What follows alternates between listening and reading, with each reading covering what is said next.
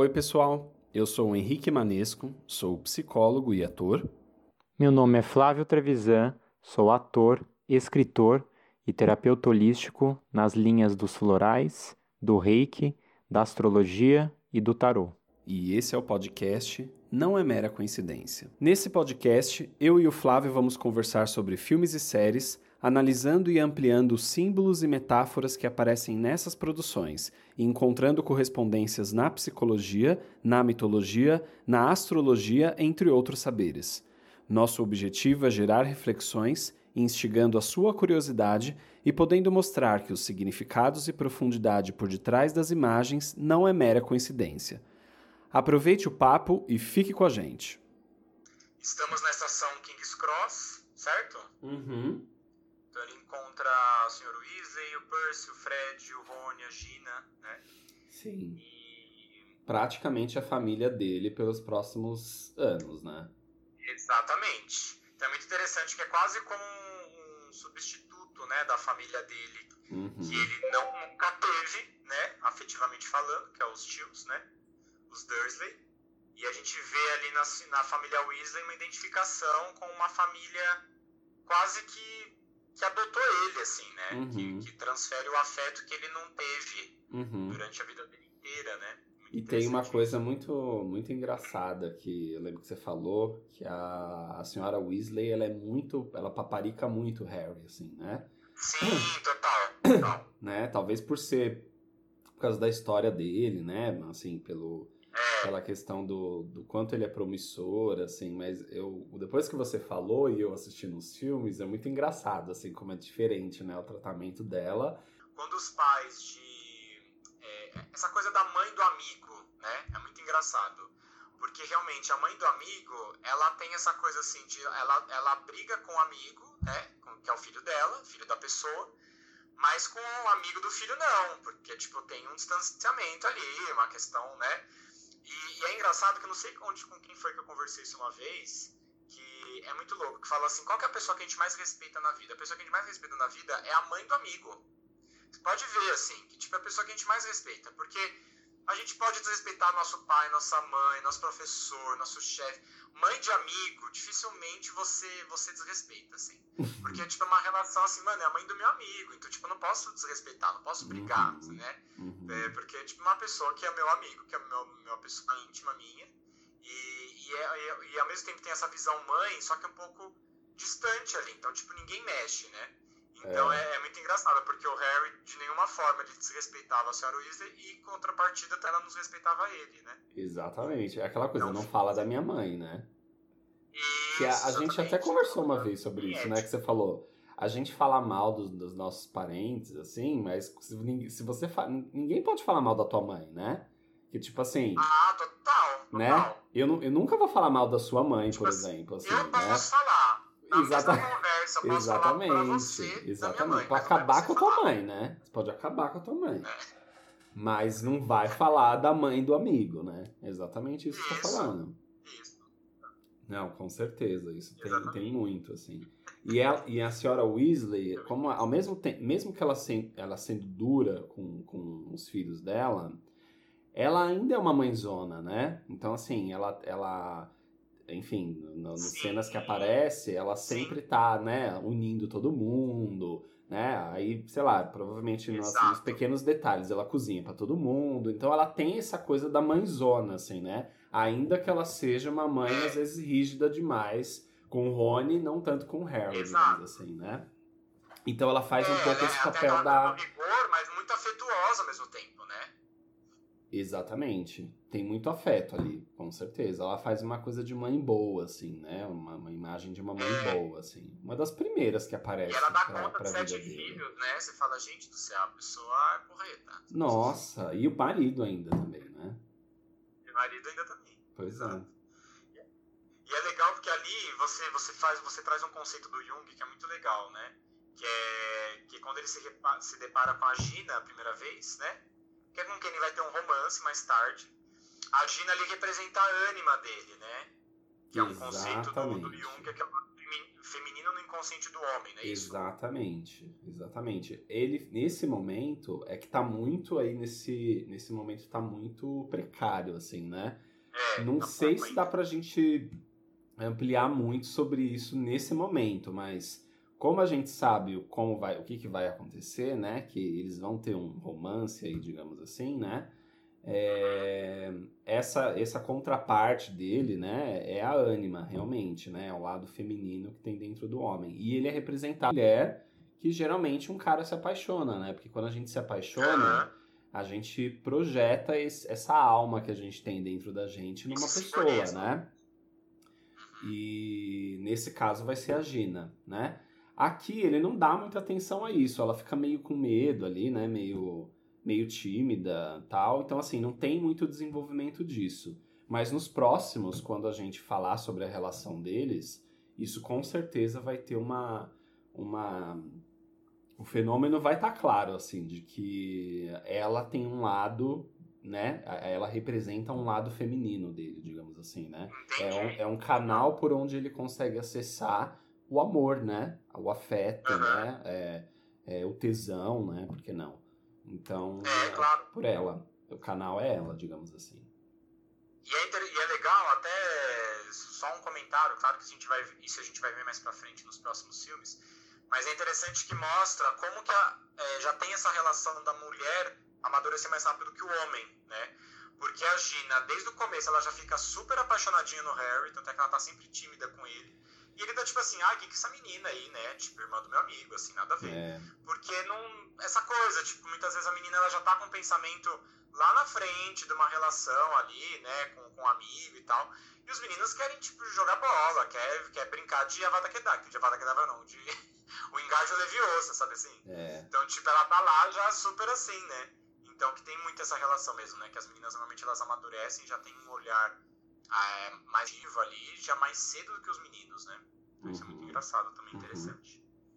ele vai ter uma companheira maravilhosa nessa história que é a Hermione, né? E Sim, ela total. também, do jeito dela, ela também é um pedaço, digamos assim, de uma ânima dele, digamos. Porque Também, também. ela também é uma mulher, né? Então ela, ela, só que ela manifesta aspectos de um outro feminino, né? Que aí é um feminino mais ligado, talvez, à sabedoria, né?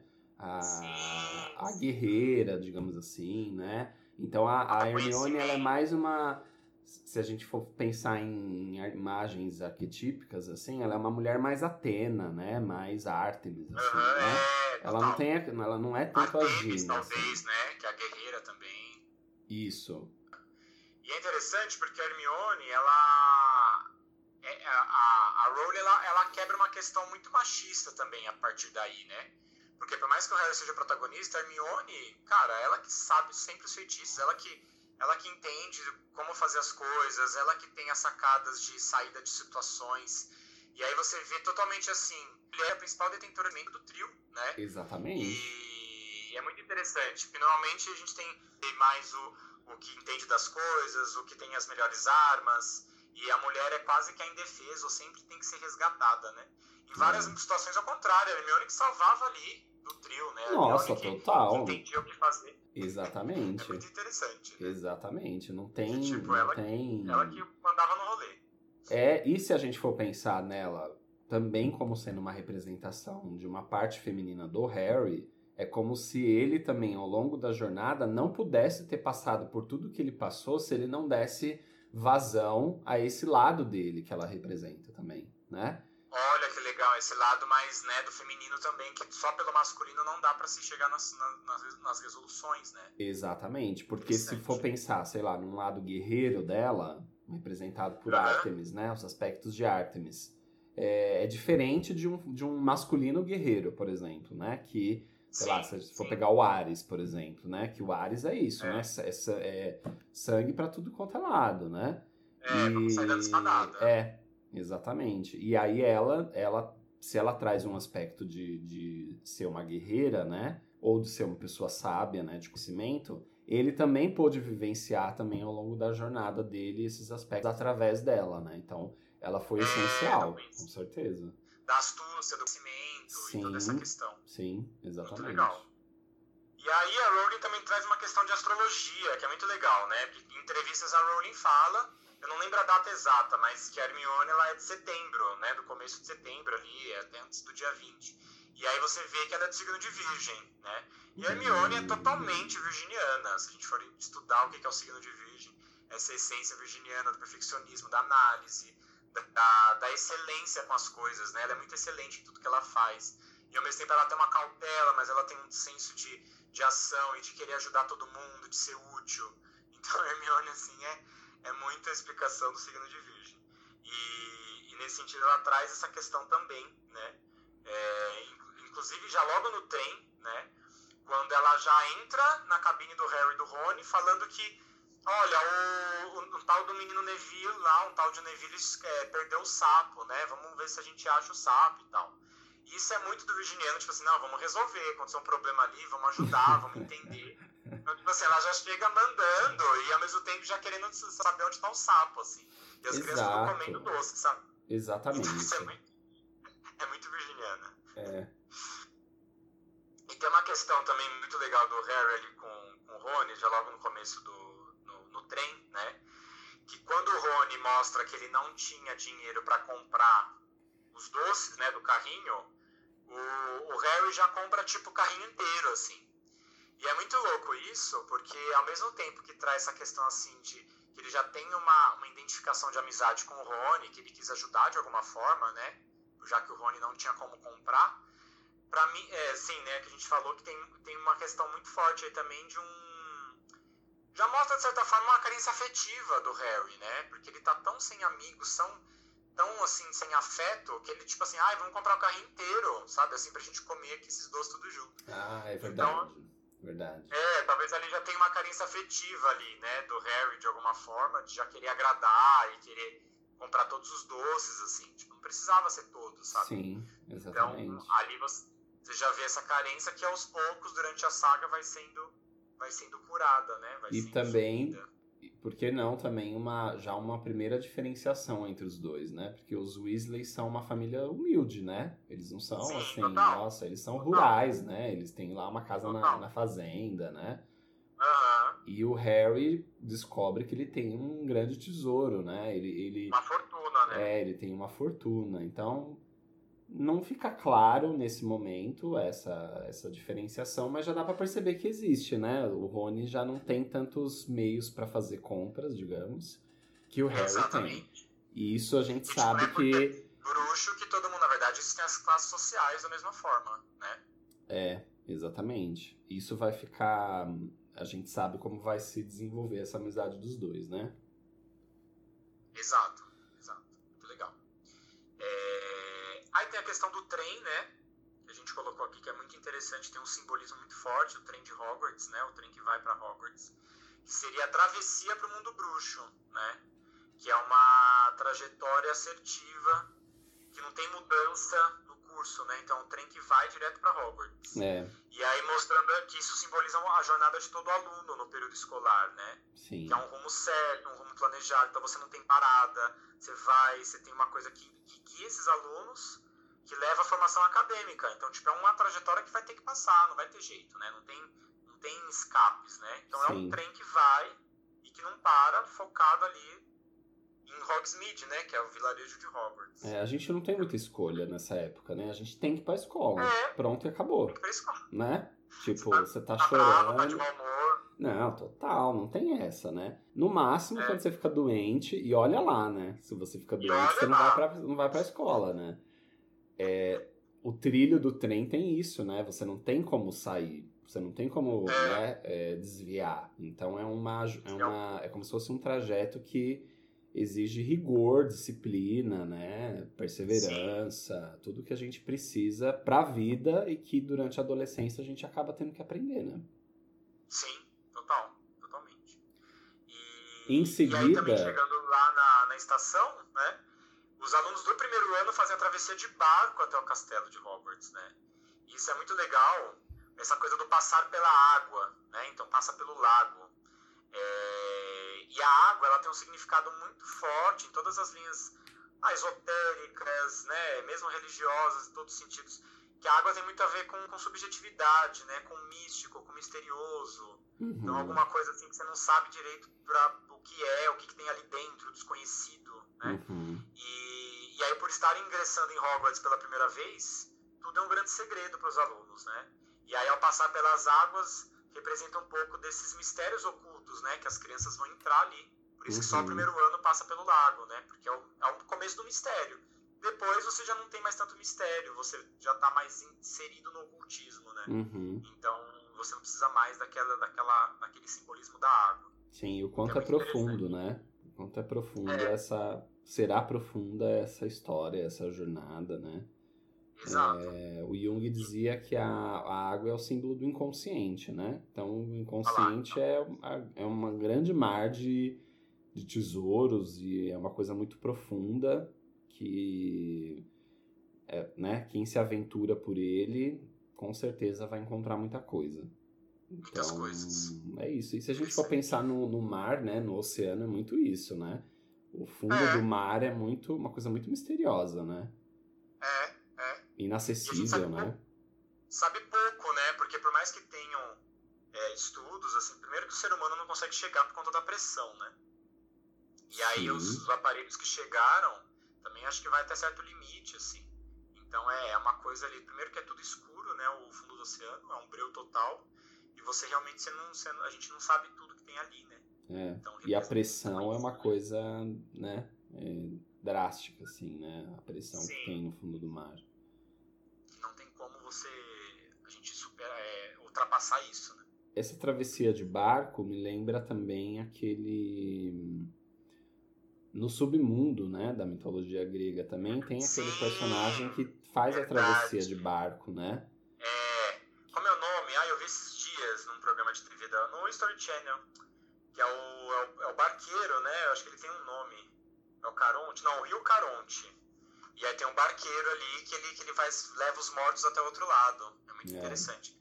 E eles, têm até, eles tinham até esse, esse, essa crença da moeda, né? Que eles colocavam uma moeda na boca de todo, todo, todo cadáver, todo, todo, é, toda pessoa que morria ali e era enterrada, porque era a moeda que eles tinham que entregar pro barqueiro para poder fazer a travessia. Uhum. Porque se eles não tivessem essa moeda, eles acreditavam que a alma ficava vagando, assim, por eternidade, porque não ia ter como pagar o barqueiro. é muito interessante isso. E a travessia é pelas águas, né? É, pelas águas, pelas águas. É quase que a travessia para a morte, né? Digamos assim. É, uma travessia pro, pro mundo oculto ali, né? Uhum. Mundo sombrio.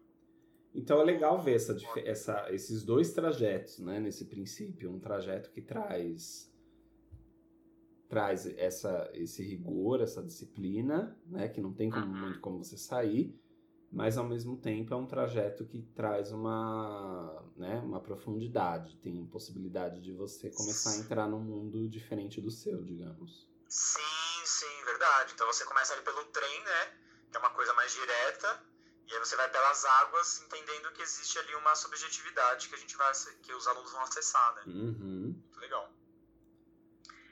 Aí vamos para a seleção, não é, Henrique? Nossa, esse, esse, esse momento é bem significativo, né, Flávio? Bem significativo. é... a gente ama essa parte. Não, é muito legal. Que aí chega a McGonagall, né? Explica a diferença das casas, aquela coisa toda. É, a McGonagall super nesse... tensa, né?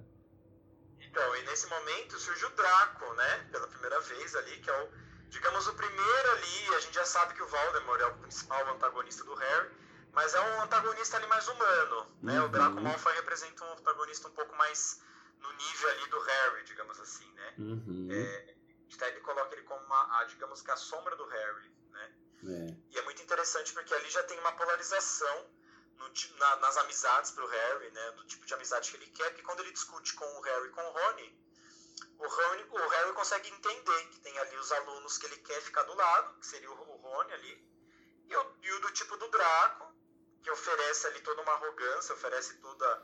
Parece que é uma classe, de certa forma, ascensão ali, né, social, porque ele já se mostra ali bem diferenciado, mas o Harry percebe que não é isso que ele quer. Ele prefere o afeto, ele prefere é, uma amizade sincera, né, com o Rony, por exemplo. Então é, é muito legal essa, essa, essa definição do. Da, de, de, como, como você vai dividindo já e percebendo cada amizade, tem mais a ver com você, aqueles que não têm, né? Principalmente nessa fase da pré-adolescência. E como está muito claro, aqui já vai ficando muito claro quem é o bem e quem é o mal, né? Isso já fica. Exato. Já começa a dar letra nesse, nesse primeiro momento. Exatamente. E o que eu acho legal desse momento também é que o Harry ele enfrenta o, o Draco aqui, né? É, então já é um primeiro momento que ele também coloca, começa, coloca as asinhas de fora, assim, né? Sim, sim. Então ele já começa a mostrar que ele tem ali um enfrentamento, né? Que ele só não é vítima das coisas que acontecem com ele, assim, né? É, ele tem, exatamente. Ele, ele tem esse tipo ímpeto assim, também de. de... um ponto, né? Existe é, um de brigar com ele. E o, e o Draco é isso, né? Tá na mesma. Tá na mesma altura dele, né? Total. Sabemos que o embate vai ser longo entre os dois também, né? Totalmente. E, e é muito interessante que quando ele, quando ele Chapéu pergunta para ele, né? Para onde ele quer ir, porque o Chapéu vê que tem muita, muita força ali, muito, muito talento, muita ambição para ele poder progredir na Sonserina. E ele opta em ir para Grifinória, né? E é muito interessante que a gente, a gente fez uma análise aqui que é, é bem polêmica. Primeiro que assim, a gente coloca a questão de que ali provavelmente ele não quis ir na Sonserina porque ele não conhecia as casas, né? O Harry. E aí a primeira questão da escolha dele foi justamente porque ele viu que o Draco estava na Sonserina. Uhum. Então ele falava Sonserina não, porque ele falou, não quero ficar com esse chato, sabe? Uhum. Tipo, foi uma escolha bem simples, que parece simples, mas depois a gente entende o quanto ela é profunda. E ao mesmo tempo, o Rony estava na Grifinória, então tipo assim, não, eu prefiro ficar com quem já é meu amigo, né? E principalmente na pré-adolescência isso é muito forte, nessa coisa das escolhas dos grupos, né? Quando a gente, tipo, opta às vezes algumas coisas só porque o nosso amigo está fazendo aquilo, e não necessariamente o que a gente quer fazer, né? uhum. né? Então, sei lá, ah, você vai fazer, vai, vai entrar no grupo ali do futebol ou do vôlei? Ah, meus amigos são tudo no futebol, então eu vou pro futebol, mesmo que eu goste mais de vôlei, sabe? Uhum. Então, essa coisa do grupo, né, da amizade é muito forte. Segregário, né? Segregário, né? De você ter ali as divisões e tal. E, e a gente colocou uma coisa aqui que, eu, que, né, que eu, a gente brinca que é polêmico, porque assim, será que Harry opta em ir pra Grifinória porque ele quer ficar longe do Draco? Ou porque viu que o Draco poderia se destacar mais do que ele e para não perder o destaque opta em ir pra Grifinória, sabe assim? Porque, é, tipo, assim, isso, esse, esse, acho, isso acho polêmico, assim. Porque, é. além de. Eu acho que, antes também de.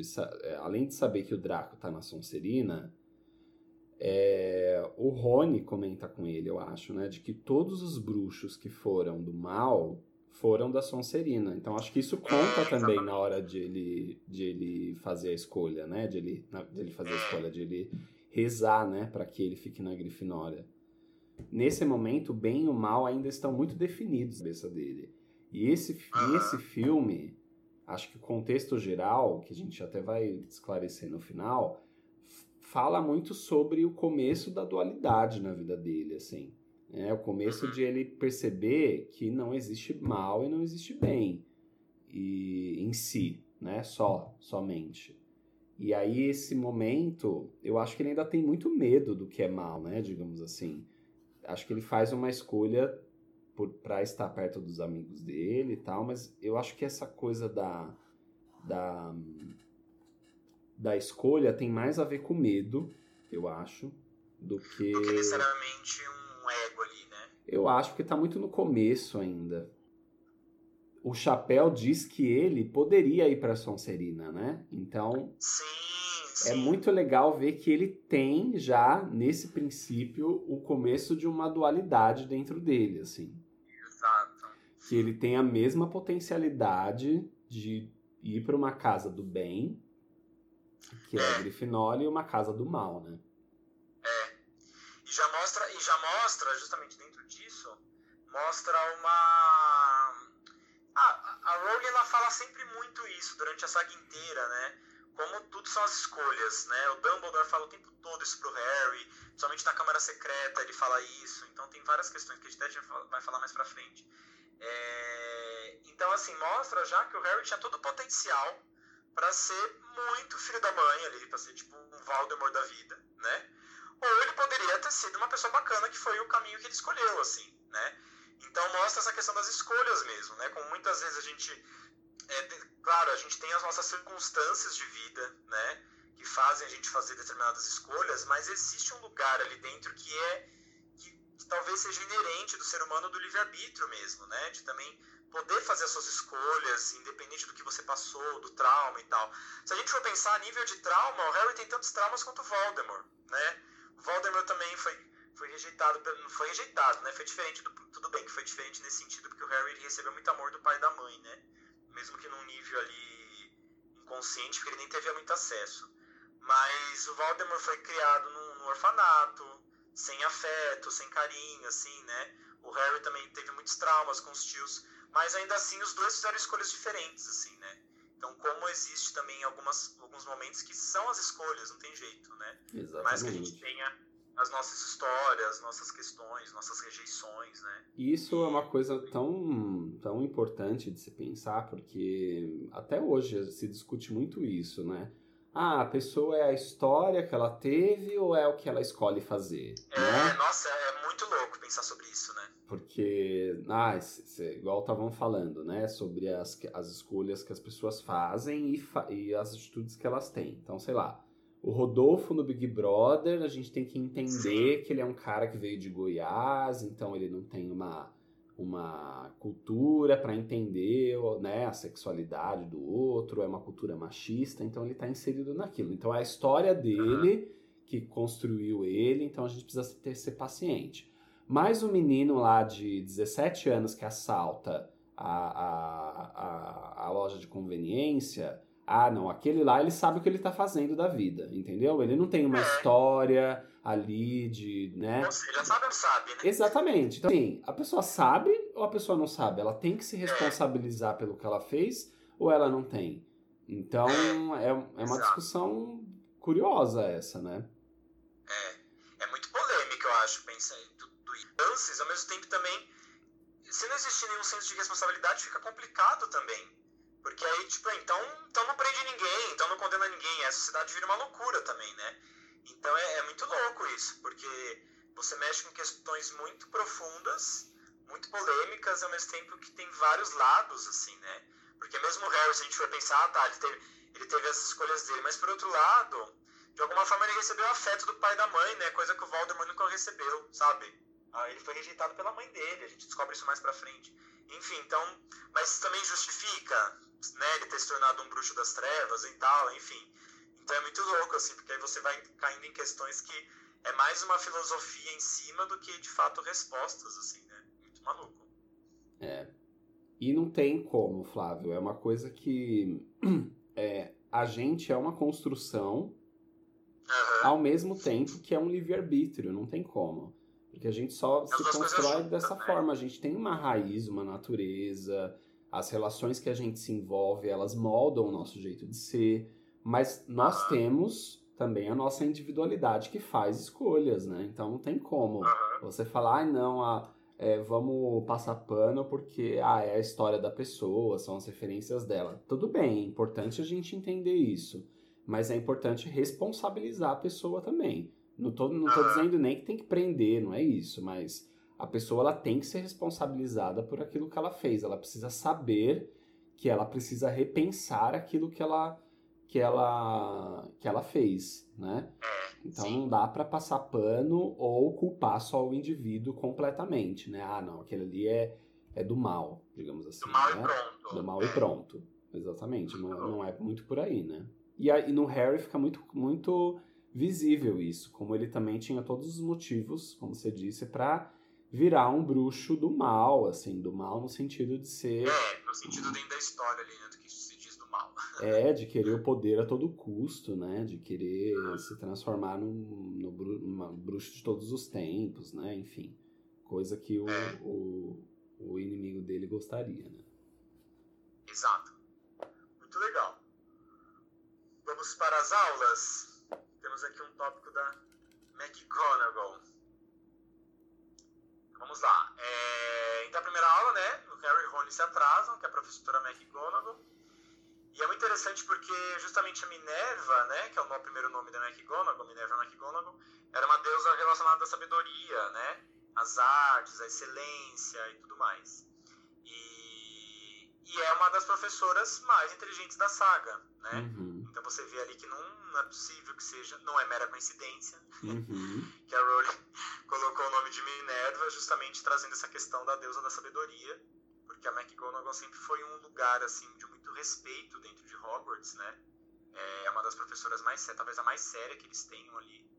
E ao mesmo tempo muito ética, muito justa, né? Sim. Ela tem essa questão assim, tipo, sou, eu sou rigorosa, mas não é, uma, não é um rigor Snape que usa rancor dele contra os alunos. É um rigor justo. Uhum. Então, no momento ali que, que, eu- que você tá certo, ok. Você vai ter o mérito, no momento que você não tá, você não tem, né? Uhum. O próprio Harry, que com tudo isso que ele passa e tal, ela nunca passou na cabeça dele e nunca ficou tipo, ai, coitadinho, ou então assim, vendo ele como especial, mas também não condenou ele. É. Então, tipo, vamos ser justos. Você é um aluno como qualquer outro, não vem querer fazer graça, sabe assim? Exatamente. Ela traz um outro aspecto do feminino para a história, ou seja, ela já é uma mulher diferente das outras que ele, que ele viu na vida também, que é, uma, é isso que você falou. Ela é uma mulher que ela é rígida, rigorosa, mas ela também ela não é tipo Snape, assim, ela não ela não é ela não é agressiva com ele, digamos assim, né? E a Minerva é, é uma deusa que ela corresponde a Atena também, né, da mitologia grega. Então, exato. traz esse aspecto de uma mulher de sabedoria, de conhecimento, né? De, de enfim, todo, tudo isso que Minerva é ligada, né? Sabedoria, artes, excelência, enfim. Ela tem esse, esse poder, digamos assim, de se transformar num gato. Isso acontece Ah, lá no sim. começo do filme, né? Já. E aqui mostra novamente esse, esse, essa transformação dela. O gato é um símbolo é, muito rico ao longo da história. É um, um animal considerado mágico, né? Isso que você tinha comentado de que a gente sente, né? Eu pelo menos tenho gato e eu percebo que eles realmente limpam a energia do lugar.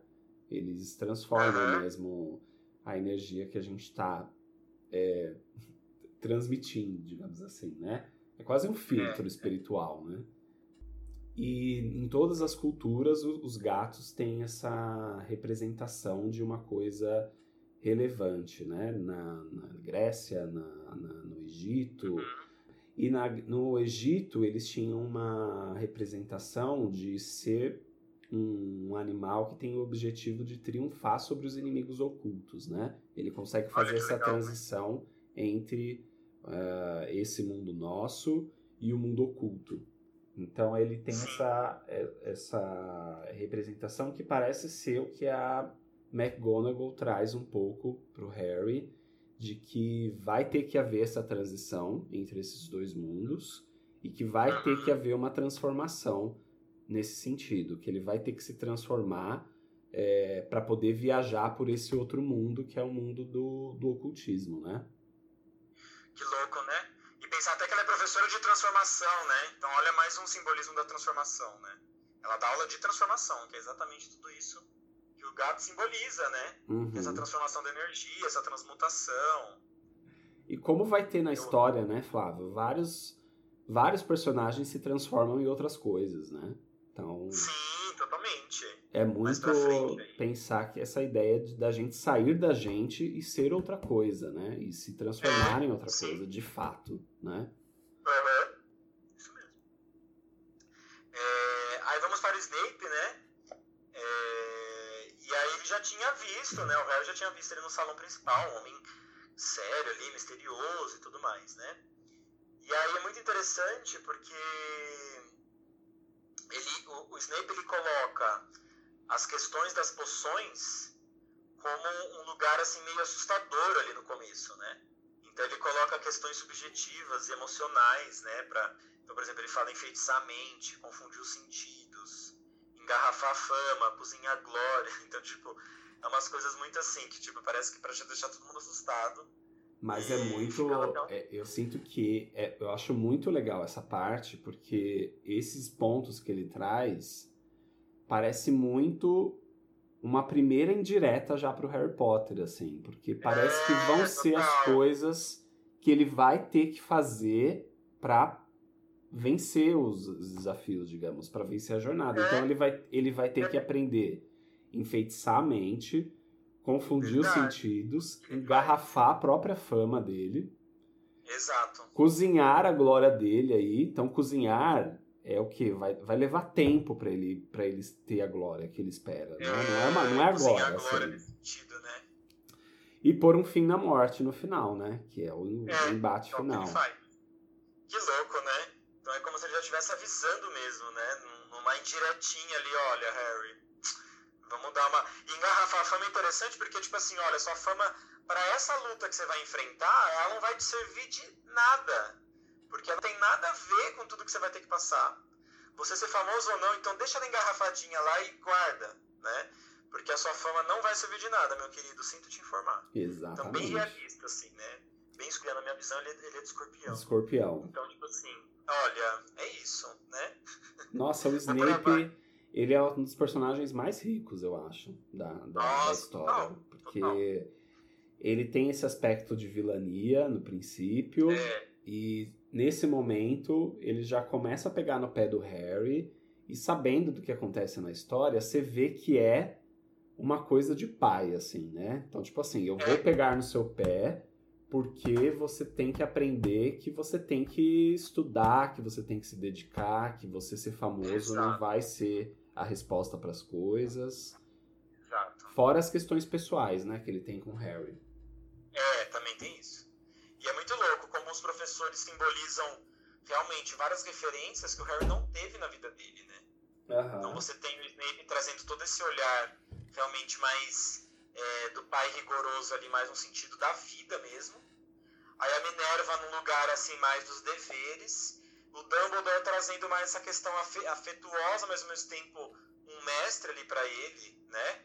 Mas um lugar mais afetivo, né? Que coisa que a Minerva e o Snape, por exemplo, já não fazem. Então, uhum. Cada um tem uma missão ali. E o Hagrid é a, mãezona, né? É o paizão ali, super carinhoso, super você fala, nossa, é aquele tio legal, assim, que tipo, é, dá bronca, fica exato. só na parte boa. Né? Exato. Né? E é legal como assim, tudo, tudo é importante, todo, todas essas figuras são importantes no nosso desenvolvimento, né? É importante ter alguém que fala mais a realidade na nossa cara, mas é importante ter alguém que faça um pouco a mão na nossa cabeça também, pra gente também não ficar muito, muito rigoroso com a gente mesmo. Uhum. Então todas essas referências, elas são importantes. E não só na família, mas até nos amigos, né? Você pode até, a gente vê isso, assim, fala, nossa, esse meu amigo é para me dar bronca, sabe assim, quando eu tô viajando. Uhum. Esse aqui é para me dar colo, que é coisa que o que dá bronca não me faz. Sim, mas às vezes eu, às vezes eu preciso de cola, às vezes eu preciso de bronca, às vezes eu preciso só dar risada, sabe sim. assim? Então, tipo, sim. as múltiplas pessoas da nossa vida, das nossas vidas, elas, elas têm muitos significados, né? Muitos, muitos porquês de estar ali, assim. E é muito bonito isso. Cada um cumpre um papel, né? Bonito isso, na verdade. É, é. Muito bacana. Aí vamos para a aula de voo, Rick. Verdade. A aula de voo, falando nessa coisa da fama, né? A aula, uhum. de, a aula de voo, acho que também é uma representação de uma coisa, de um conflito que ele vai levar pelo resto da saga, porque Sim. voar é a ideia de que a gente. É uma coisa que a gente não faz, né? Nós, réis seres humanos, não podemos voar. Uhum, então, uhum. voar tem uma representação de ir além dos nossos limites, né? A gente conseguir alcançar Sim. voos e alcançar lugares em que normalmente a gente não consegue alcançar. E uma aula de voo é pensar que o Harry precisa aprender a fazer isso, porque quando você alcança o poder, né, ou quando você alcança uma habilidade, alguma coisa assim, a probabilidade de você se perder nela também é muito grande, né? E uhum. pensando na história dele, é um cara que tem, que tem o, o, projeto de vida que ele tem, no sentido de ser a pessoa promissora que ele é, desde essa ideia de que o chapéu seletor ficou em dúvida, né, se ele ia para Sonserino ou não, é, ele poderia se perder no poder, na fama, na, né, na arrogância, na, nesse, nesse poder mesmo de ser quem ele é, digamos assim, né? E aí aprender a voar é exatamente isso, né? Você aprender é, quais são os seus limites, até onde você pode ir, né? Porque senão você começa a sair de você mesmo e a se tentar se tornar um deus, né? Uma coisa que uhum. provavelmente vai você vai encontrar problemas nisso, né? Esse primeiro momento aparece ele lá já com, quase que dominando, né, a, a, o voo, então ele já começa a levantar lá a vassoura dele. O Neville aparece já caindo da vassoura, então já mostrando o outro lado da questão também, né, que você pode Alguém que não domina ali a coisa. Alguém que não domina, exatamente, que você pode cair. Então já fica, uhum. já dá essa letra, né, digamos assim. E ele depois consegue se, se manter na vassoura, consegue até triunfar, né, com relação a, ao voo. Ele, ele se mostra muito, muito talentoso para isso, né. Tanto que depois ele é chamado lá para jogar quadribol, né, um cara do, do primeiro ano tal. Mas essa representação me remete muito a isso, assim. Ele vai precisar saber como voar, né, como manejar esse, as potencialidades dele e os limites dele, para ele não voar demais, alto demais, ou também não ficar muito no, no baixo, muito na superfície, né? Se a gente pegar o mito do Ícaro, é um pouco essa ideia, né? Então, ah, esse mito é lindo. O Ícaro e o pai dele estavam presos lá na, no labirinto do Minotauro, e aí para escapar, o pai dele constrói essas asas feitas de cera e de penas, né? Para eles poderem escapar. E aí o, o Ícaro sai voando e o pai dele fala para ele não se, se aproximar, não voar alto demais e nem baixo demais, né? Porque alto demais a cera ia derreter e baixo demais ele não ia conseguir voar e as, a, as asas iam tocar o mar, né? Só que como Sim. o Ícaro, o mito, né? A pessoa ela sempre quer fazer uma coisa diferente. Aí ele. A pessoa sempre dá ruim, né? Sempre, sempre pra gente. Sempre, sempre. É tipo assim, não vai fazer isso, a pessoa vai fazer. É. Aí vai lá Nossa, ele falou certinho ainda, olha. Voa pelo meio, não sobe exato, muito nem desce muito. Exato. Aí é muito. Não, e é muito pai pra filho, assim, né? Porque é muito isso. O pai fala pra gente, a gente, tipo, ai, foda-se, eu vou fazer do meu jeito. Exato. Porque... Ai, o que, que é? O que você tá ruim, falando? E dá ruim. Dá ruim, com certeza. Com certeza. E foi o que aconteceu com o Ícaro, né? Ele voou demais, alto demais, quis alcançar o sol, as asas derreteram, a cera das Sim. asas, e ele caiu no mar e se afogou. Bem feito. Ou seja, Sim. não voe alto demais, porque a gente tem é. limites, né? Mas também não voe baixo demais. Ou seja, acredite nas, nas, nas, suas potencialidades. Suas potencialidades. É, e tem uma analogia, tem uma analogia muito louca isso, né? Que é justamente de você, na nossa vida, né, da gente, quando a gente cresce demais, os nossos sonhos, aquela coisa, a gente perde o contato com a realidade, né? A gente fica tão no, no sonho, na fantasia, que aí dá ruim, em algum momento a realidade vai te puxar. Que é o que aconteceu com o Ícaro. A, a, mar, ele caiu com tudo no mar, porque é isso, né? Como a própria Bíblia diz, o orgulho antecede a queda. Então, você quer subir demais, a realidade vai te trazer para ela em algum momento. Olha, querido, menos sonho, ó existe uma realidade que precisa viver, né? Você tem as coisas para fazer, conta para pagar, sabe assim, né? Vamos falar de um sentido bem literal. E aí também você fica muito baixo, que seria ficar muito na realidade, a vida perde a graça, né? E aí a própria realidade também te consome. Que aí você perde os seus sonhos, você perde os seus, seus objetivos, você fica só vivendo ali o que, que é palpável, né? E então também a asa acaba pesando. Então é muito louco, que é justamente uma analogia também com viver a vida, no sentido da gente sonhar e olhar grande, mas sabendo também que a gente é humano e que a gente também tem a nossa pequenez e, os, e as nossas fragilidades, né? Exatamente. Ai, gente, que bonito! Não dá para voar Eu, demais, né? Dá para voar demais, exatamente.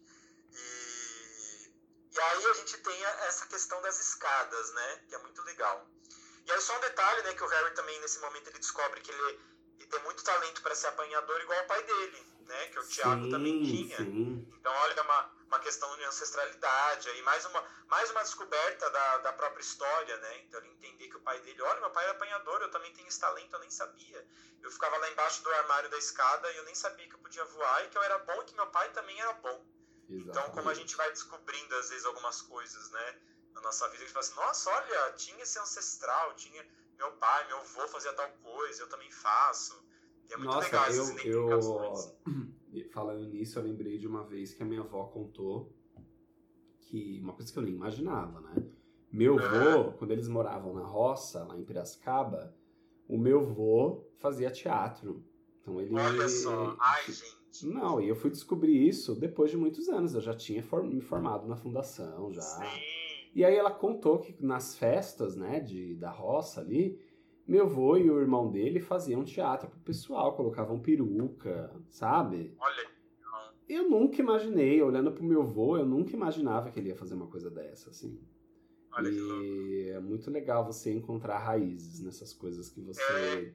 percebe que você, Você seguiu também na vendo, vida. tipo, né, eu trouxe isso, né? Eu avancei com isso, assim. É, Muito interessante. Aí você fala, nossa, me formei ator, então, tipo, parece que você deu seguimento à história do seu avô, né?